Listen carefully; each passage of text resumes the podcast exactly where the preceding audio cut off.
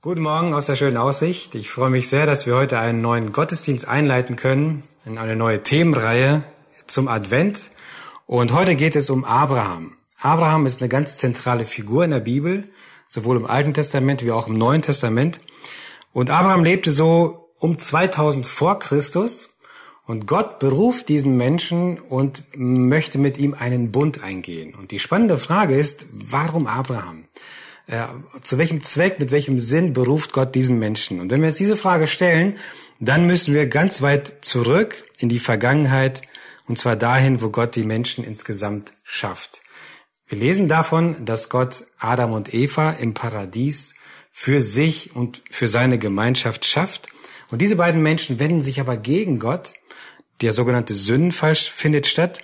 Und damit beginnt eigentlich die Besiedelung der Erde. Und in den ersten Kapiteln des Mosebuches lesen wir, dass diese Besiedlung hochentwickelt beginnt. Also wir lesen davon, dass die Menschheit Städte gründet und Städte baut, dass sie Werkzeuge bauen und sie einsetzen, dass sie eine Kultur schaffen, dass sie Musik machen können.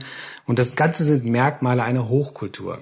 Parallel dazu lesen wir, dass es aber auch Menschen gibt, die nicht in Städten wohnen, sondern als Nomaden umherziehen und die Welt erkunden. Und äh, insgesamt fällt auf in diesen ersten ähm, Kapiteln der Bibel, dass Gott immer wieder eingreift, um die Menschen auf sich aufmerksam zu machen.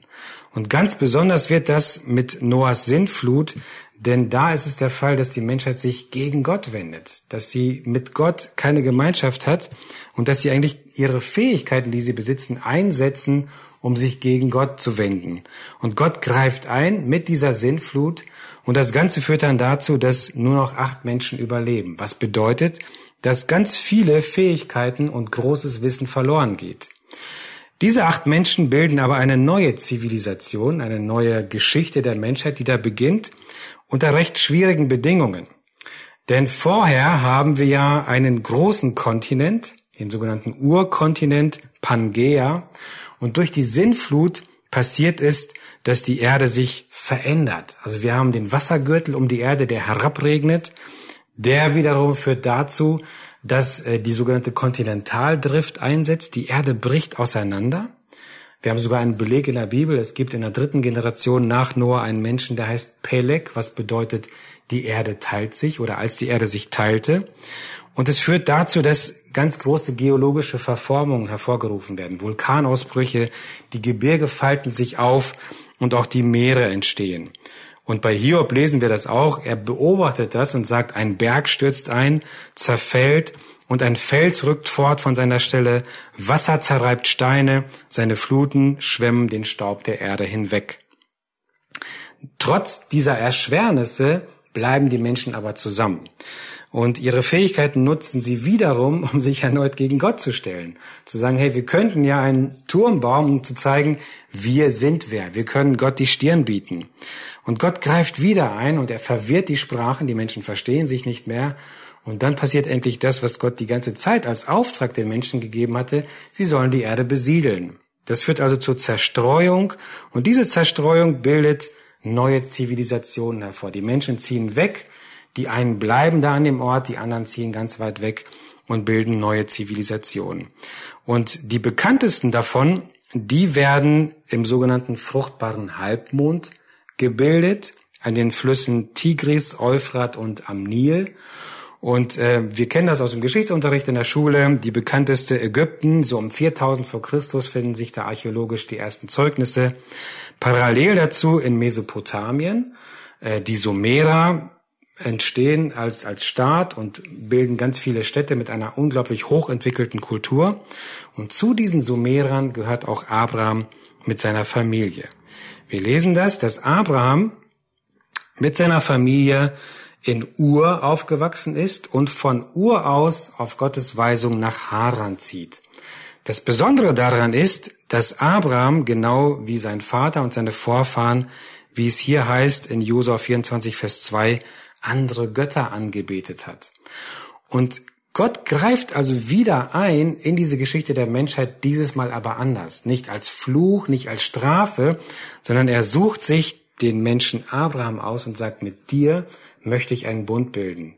Dich möchte ich segnen und dieser Segen soll dazu genutzt werden, um alle Menschen auf der Welt, auch zukünftige Generationen zu segnen. Was das für uns bedeutet und welche Auswirkungen das hat, das erfahren wir gleich in der Predigt. Ja, mich fasziniert Geschichte, die Geschichte der Menschheit insgesamt, aber auch äh, wie das eine mit dem anderen zusammenhängt.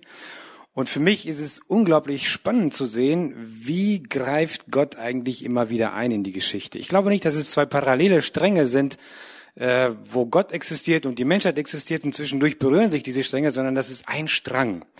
Und Gottes Eingreifen passiert, wie schon gesagt, mit dem Ziel, die Aufmerksamkeit und die Veränderung bei Menschen hervorzurufen. Und heute, wie angekündigt, geht es um Abraham. Das soll heute das Thema und der Mittelpunkt dieser Predigt sein. Warum Gott diesen Menschen auswählt, das können wir nicht ergründen. Das ist seine Souveränität. Er hat ihn bestimmt zum Stammvater aller Völker. Aber die, Fra die Frage, die heute im Mittelpunkt steht, ist, warum in dieser Zeit und mit welchen Auswirkungen und mit welchen Folgen. Und dazu müssen wir nochmal kurz in diese Zeitleiste zurück. Ihr habt die ja gerade gesehen, nochmal bildlich vor Augen vorstellen. Da finden wir zum Beispiel im ersten Mosebuch Kapitel 4, Vers 26, lesen wir kurz nach der Vertreibung aus dem Paradies, in der dritten Generation der Menschheit, damals begann man, den Namen des Herrn anzurufen.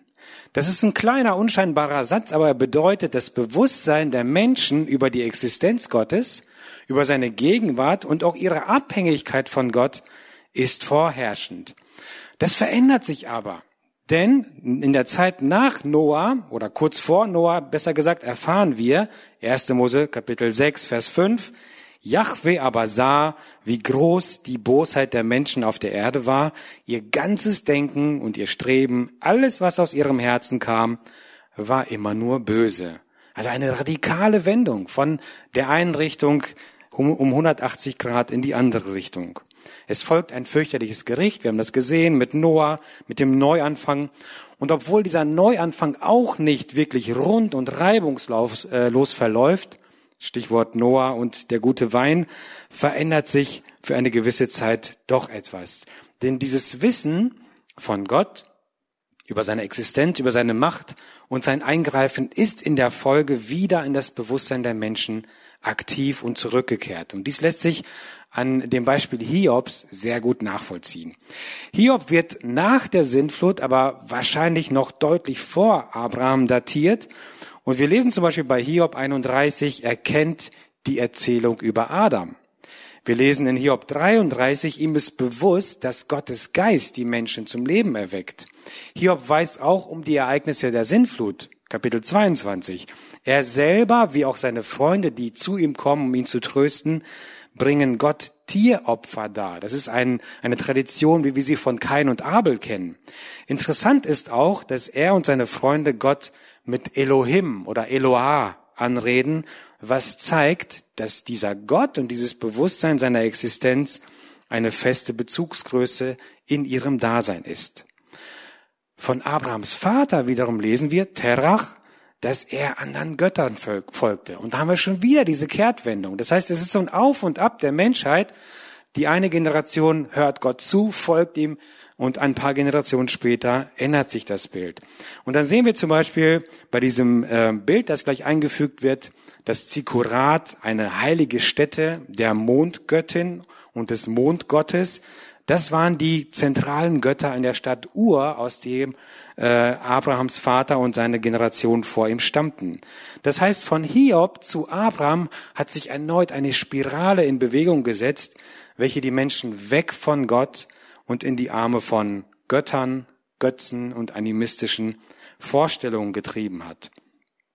Eine mögliche Erklärung, warum es jetzt dazu kommt, dass die Menschen, und das ist der erste Aspekt, wo wir das sehen, ähm, Himmelsgestirne ähm, anbeten, kann damit erklärt werden, dass mit dieser Sinnflut, dieser Wassergürtel, ähm, der um die Erde herum existierte, wie in der Schöpfung benannt, herabgeregnet ist und dass jetzt die Gestirne deutlich hervorgetreten sind, dass man also den Mond beobachten konnte, die Sonne, die Gestirne und dass das eine Kontinuität war, die für die Menschen überirdisch und damit äh, verehrungswürdig war.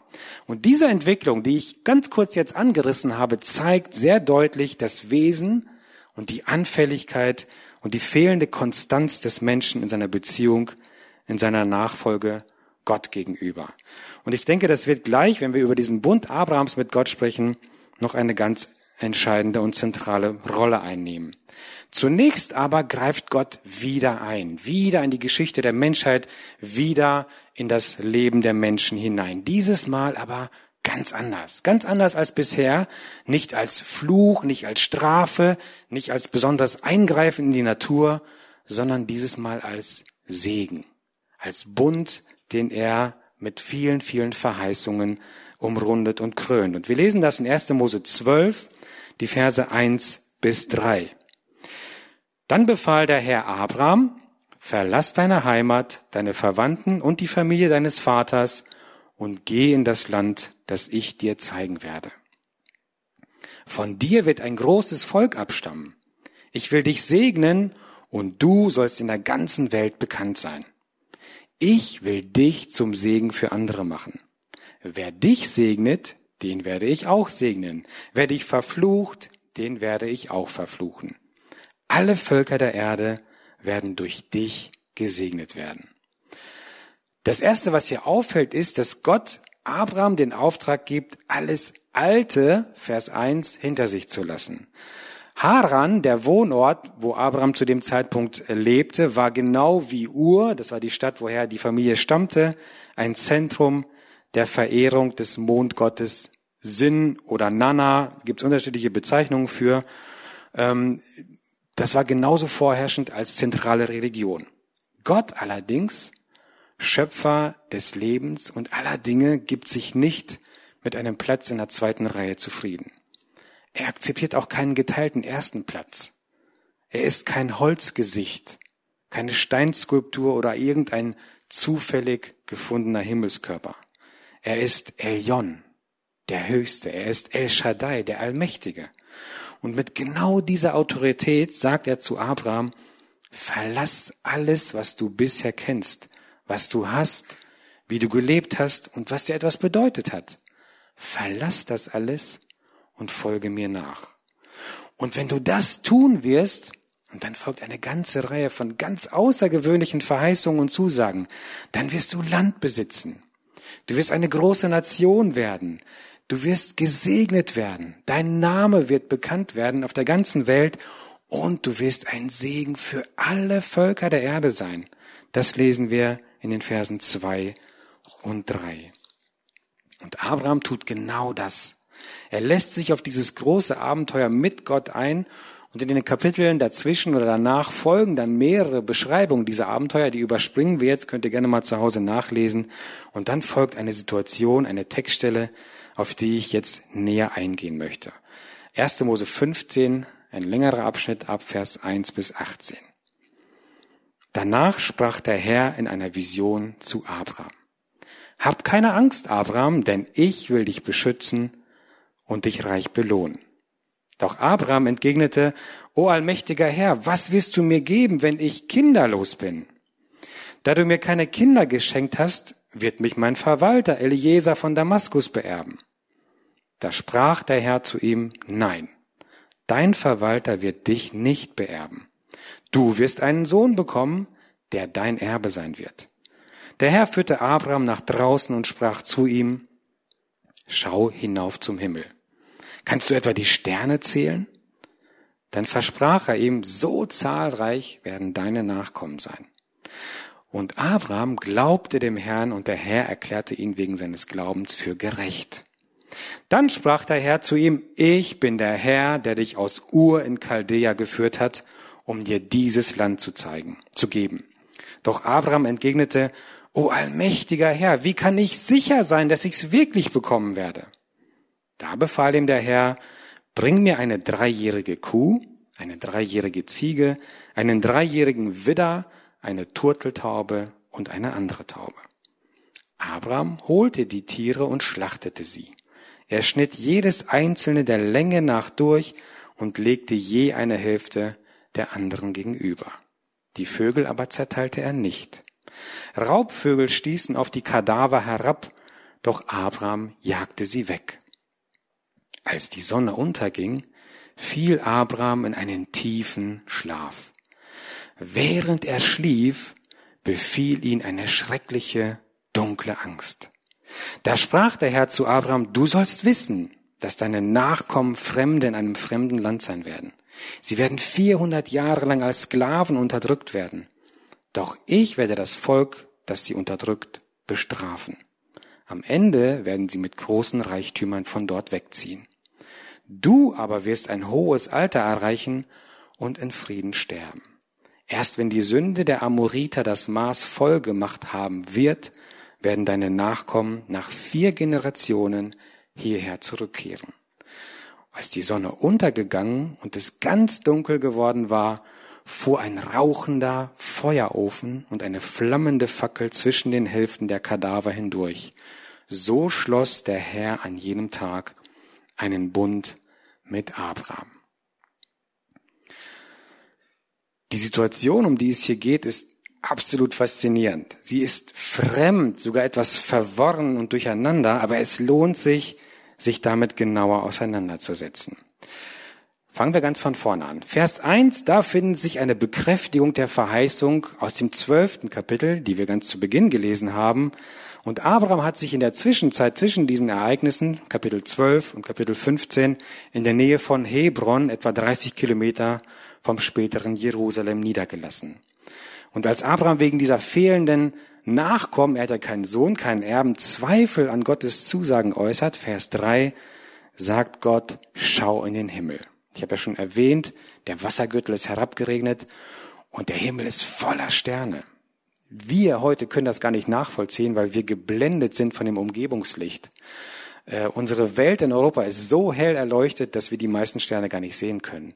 Wenn wir außerhalb dieser hellen Gegenden mal in die, in der Wüste irgendwo in den Himmel schauen würden, vielleicht sieht man ja auch Fotos im Internet, dann sieht man, dass der Himmel voller Sterne hängt.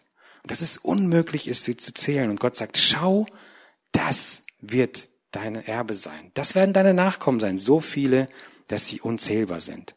Und Abraham hat wieder einen Einwand. Vers 8. Wie kann ich sicher sein? Wie kann ich mich darauf verlassen, dass du zu deinem Wort stehst? Und dann folgt diese fremdartige Situation. Gott gibt Abraham den Auftrag, eine Kuh, eine Ziege, einen Widder und zwei Tauben zu holen. Und für uns als westliche Leser ist an dieser Stelle überhaupt nicht klar, wieso passiert das jetzt? Warum sagt Gott das mit den Tieren? Was hat das eine mit dem anderen zu tun? Aber Abraham, wenn man diesen Text liest, scheint genau zu wissen, worum es geht. In Vers 10 lesen wir, und er brachte das alles und zerteilte es mittendurch und legte jedes Teil dem anderen gegenüber. Also Abraham, das fällt an diesem Vers auf, tut jetzt ohne weitere Instruktionen das, was getan werden muss. Er scheint zu wissen, worum es geht. Das heißt, die Handlung, die hier passiert, muss sehr klar und sehr deutlich in den Kontext der damaligen Kultur eingebettet werden. Als Gott zu Abraham sagt, bring mir folgende Tiere und erzählt das auf, weiß dieser sofort, was zu tun ist. Das wäre genauso, wenn wir sagen würden, ich habe morgen einen Termin im Standesamt oder beim Notar oder vielleicht ein bisschen eindeutiger, ich muss morgen zum Zahnarzt. Das heißt, ein Begriff verdeutlicht schon ganz klar den Kontext. Wir wissen sofort, was damit gemeint ist. Zu der Zeit Abrahams war es üblich, Verträge dadurch abzuschließen, dass ein oder mehrere geschlachtete Tiere äh, an den Rand gelegt wurden, ihre Körper wurden zerteilt und die Bündnispartner, die vorher über den Vertrag verhandelt haben, gingen dann durch die Reihe der zerteilten Tiere hindurch und das war gleichzusetzen mit einer Unterschrift. Das war der Abschluss eines Vertrages. In Jeremia lesen wir zum Beispiel 34, äh, als ihr vor mir feierlich den Bund geschlossen habt, habt ihr ein Kalb in der Mitte durchtrennt. Danach seid ihr zwischen diesen Hälften hindurchgeschritten. Den Männern, die meinen Bund gebrochen haben, soll es nun genauso gehen wie diesem Kalb. Das heißt, die Symbolik dahinter ist so aussagekräftig, dass es viel mehr wert ist als eine Unterschrift. Und das können wir auch außerhalb der Bibel feststellen durch Quellen, die man gefunden hat. Hier zum Beispiel ein Beispiel aus dem 8. Jahrhundert vor Christus, ein Vertrag zwischen dem König von Assyrien und einem äh, niederen Herrscher aus äh, dem aramäischen Raum. Da heißt es in folgender Weise. Dieses Frühjahreslamm ist zum Abschluss des Vertrages Assurniaris, Königs von Assyrien, mit Matilu herausgeholt. Dieser Kopf ist nicht der Kopf des Frühjahreslamms, sondern der Kopf Matilus sowie der Kopf seiner Söhne, seiner Großen und der Leute seines Landes. Wenn Matilu gegen diesen Vertrag sündigt, so soll, wie dieser Frühjahreslammkopf abgerissen ist, auch der Kopf Matilus abgerissen sein. Und weiter, diese Schulter ist nicht die Schulter des Frühjahrslamms, sondern die Schulter des Frühjahrslamms äh, sowie die Schulter seiner Söhne, seiner Großen und der Leute seines Landes. Wenn Matilu gegen diesen Vertrag sündigt, so soll, wie diese Frühjahrslamms Schulter abgerissen ist, auch die Schulter Matilus, seiner Größen, seiner Söhne, seiner Großen und der Leute seines Landes abgerissen sein. Der Auftrag Gottes gegenüber Abraham wurde von diesem also sehr klar und sehr deutlich als Hinweis auf einen bevorstehenden Vertrag, auf einen Bund verstanden. Und was diesen Abschluss des Vertrages so besonders machte, war die spezielle Symbolik, die diesem ganzen Kontext anhaftet. Beide Bündnispartner sagen aus, ich halte mich an meinen Teil der, der Verabredung, der Abmachung, des Vertrages. Wenn nicht, dann soll mit mir geschehen, was mit diesen Tieren geschehen ist. Sie sollen getötet werden. Das Interessante dabei ist, dass bei dieser Art von Verträgen entweder beide Bündnispartner den Weg durch die geschlachteten Tiere gingen oder aber nur jeweils der schwächere, der rangniedrigere, der unterlegenere Partner, während der ranghöhere das nicht tun musste. Und wenn wir hier diesen Text in 1. Mose weiter analysieren, fällt auf, dass zwischen Gott und Abraham das Vorgehen komplett aus der damaligen Norm herausfällt. In Vers 12 lesen wir, als die Sonne unterging, fiel Abraham in einen tiefen Schlaf. Und während er schlief, befiel ihn eine schreckliche, dunkle Angst. Nachdem er also alles vorbereitet hat für diesen großen Moment, für diesen Vertrag, er weiß genau, worum es geht, er weiß genau, was jetzt kommt, schläft er ein. Das ist kein Nickerchen, das ist kein Powernap, das ist ein tiefer Schlaf, lesen wir, der ihn einfach überkommt. Und irgendwie scheint dieser Schlaf, dieses absolut passive Verhalten, das wir ja dann zeigen, wenn wir schlafen, ein durchgängiges Merkmal von uns Menschen zu sein. Denken wir mal an Adam. Ja, Gott kreiert gerade seine Traumfrau und was macht er? Der pennt. Oder denken wir an die Jünger von Jesus. Jesus kämpft im Garten Gethsemane den ultimativen Kampf der Menschheit. Die Jünger schlafen. Und auch Abraham schläft. Er kann nicht anders. Er schläft ein. Und dieser Schlaf ist nicht schön, er ist nicht erholsam, er ist nicht stärkend. Wir lesen das, er bringt eine schreckliche, dunkle Angst mit sich. Vers 12. Und diese Angst und diese Dunkelheit scheint mir ebenso existenziell ein existenzielles Merkmal zu sein, womit wir Menschen immer und immer wieder zu kämpfen haben. Diese Angst, diese Dunkelheit kann man einerseits als Metapher sehen für das, was Gott nachher erklärt, dass seine Nachkommen als Sklaven gehalten werden, unterdrückt werden in Ägypten. Ebenso aber und eigentlich noch stärker steht diese Angst und diese Dunkelheit als Symbolik für das Hauptproblem von uns Menschen, nämlich die Unterdrückung und die Versklavung des Menschen durch die Sünde durch die Schuld und die damit einhergehende Trennung von Gott. Und dafür beispielhaft eine kleine Übersicht. Abraham steht hier im Mittelpunkt. Er ist derjenige, der diesen Menschen verkörpert, der diesen Menschen symbolisiert, der wir jeder sein könnte. Jeder von uns könnte da mit seinem Namen stehen. Und wir Menschen werden bedrängt durch Ängste, durch Dunkelheit. Auch ganz aktuell. Es gibt, glaube ich, kaum jemanden in unserer Gesellschaft, in unserer Zeit, der momentan nicht unsicher ist, der vielleicht Angst verspürt oder der in dieser Dunkelheit lebt. Und das Problem dabei ist, dieser Mensch, auch wenn er das fühlt und spürt und das unangenehm ist, er kommt nicht raus. Er ist gefangen, er ist passiv, er schläft. Das ist wie ein Gefängnis, wie Gitterstäbe, die ihn da festhalten in diesem Zustand. Selbst wenn er wollte, kann er sich selbst nicht befreien. Und das symbolisiert für mich genau das, was uns Menschen ausmacht. Was unser Hauptproblem ist. Wir sind gefangen und wir können uns nicht befreien.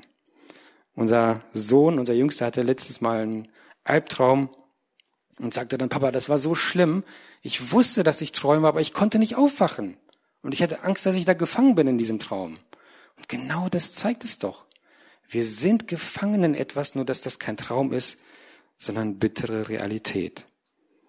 Und dann folgt etwas ganz, ganz Faszinierendes. Vers 17. Als die Sonne untergegangen und es ganz dunkel geworden war, fuhr ein rauchender Feuerofen und eine flammende Fackel zwischen den Hälften der Kadaver hindurch. Der Geist Gottes als Feuerofen, als Feuersäule, als brennende Fackel beschrieben, durchschreitet den Weg durch die Tierkadaver. Jahrhunderte später wird die Shechina, die Anwesenheit Gottes, die Gegenwart Gottes sein Volk in ganz ähnlicher Weise durch die Wüste führen und bei seinem Volk wohnen.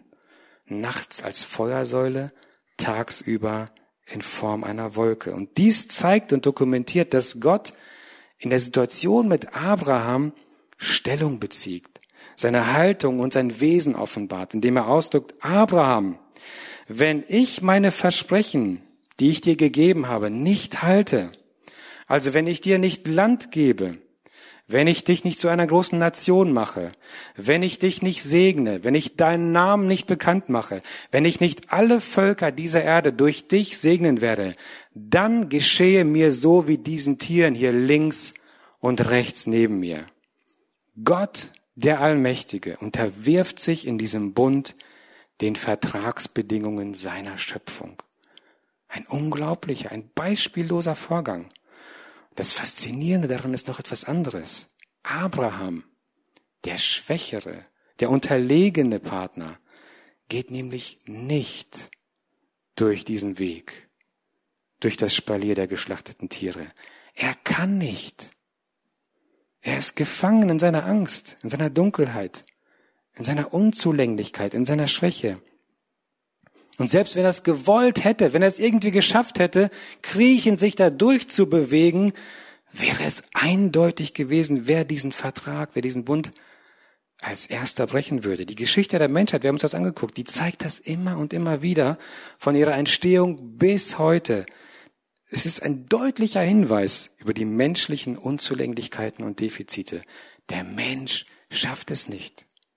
Es ist ein sehr einseitig gewichteter Bund, der in dieser Nacht geschlossen wird. Gott erlässt damit Abraham und seinen Nachkommen, also auch uns, nicht nur die Last und Bürde dieses Bundes, indem er allein diesen Weg durchgeht und damit die ganze Last auf sich nimmt. Gott tut in diesem Moment noch viel, viel mehr. Mit dem alleinigen Weg durch diese geschlachteten Tiere drückt Gott nicht nur aus, wenn ich mich nicht an meine Zusagen halte, soll ich enden wie diese Tiere. Er sagt in gleicher Weise, aber auch wenn du, Abraham, wenn du und deine Nachkommen, wenn die Menschheit insgesamt euch nicht an euren Part des Bundes haltet, nämlich die Nachfolge, wenn du dagegen verstößt, wenn ihr dagegen verstößt, selbst dann soll ich, Gott, enden wie diese Tiere. Denn ich übernehme für uns beide die Verpflichtung dieses Bundes. Und er sagt, ich verspreche und ich bezeuge hiermit, ich werde dich und alle Völker dieser Erde segnen, koste es, was es wolle. Und 2000 Jahre später fällt erneut, ein paar Kilometer von dem Ort dieses Bundes zwischen Gott und Abraham entfernt, auf den Hügeln von Golgatha, eine große schreckliche Dunkelheit über die Erde. Denn Gott selbst in Jesus Christus wird wie die Tiere beim Bund zwischen Abraham und Gott zerteilt, hingerichtet, getötet. Nicht, weil er sein Versprechen nicht gehalten hat, nicht, weil er sich nicht an seinen Anteil gehalten hat, sondern weil der Mensch, gefangen in seiner Dunkelheit, in seiner Unzulänglichkeit, in seiner Passivität, in seiner Schuld, seinen kleinen, winzigen Anteil dieses Bundes, nämlich die Nachfolge Gottes, seinem Schöpfer zu glauben und ihm hinterherzugehen, immer und immer und immer und immer und immer und immer und immer wieder gebrochen hat und bricht. Gott wusste schon damals bei diesem Bund mit Abraham, dass dies der einzige Weg sein würde, um den Menschen aus seiner Schuld, aus seiner Knechtschaft und Dunkelheit zu befreien. Und als 2000 Jahre später Jesus diesen Weg nach Golgatha einschlug, war dies erneut ein Weg, den er allein ging. Und die Menschen standen drumherum und schauten zu genau wie Abraham während des Bundes mit Gott. Und in dem Moment, als die Nägel der Soldaten die Hände und Füße Jesu durchbohrten, erfüllte Gott sein Versprechen und seinen Bund Abraham gegenüber. Ich werde dich und mit dir alle Völker auf der Erde segnen, koste es, was es wolle, und sei es mein eigenes Leben. Und dies erfüllte sich am Kreuz auf Golgatha, als Jesus mit den Worten, es ist vollbracht.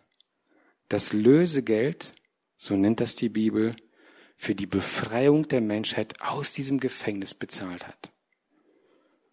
Und diesen Gott in seiner Liebe, in seiner Selbstlosigkeit, in seiner Treue zu uns Menschen, den feiern wir im Advent. Den loben wir, den verehren wir, wir beten ihn an. Und ich möchte das abschließend tun mit einem Text aus dem Neuen Testament. Das ist ein Lobgesang Zacharias, der, als er davon hört, dass der Messias angekündigt wird, dass er geboren wird, Folgendes sagt. Gepriesen sei der Herr, der Gott Israels. Er hat sich seines Volkes angenommen und hat ihm Erlösung gebracht. Aus dem Haus seines Dieners David hat er für uns einen starken Retter hervorgehen lassen, wie er es schon vor langer Zeit durch das Wort seiner heiligen Propheten angekündigt hatte. Einen, der uns aus der Gewalt unserer Feinde, unserer Dunkelheit, rettet und uns aus den Händen all derer befreit, die uns hassen. So erbarmt sich Gott seines Volkes und hilft uns, wie er es unseren Vorfahren zugesagt hat. Er vergisst seinen heiligen Bund nicht er denkt an den Eid, den er unserem Stammvater Abraham geschworen hat, dass er uns aus den Händen unserer Feinde befreien wird und dass wir ihm unser ganzes Leben lang ohne Furcht, in Heiligkeit und Gerechtigkeit in seiner Gegenwart dienen werden. Amen.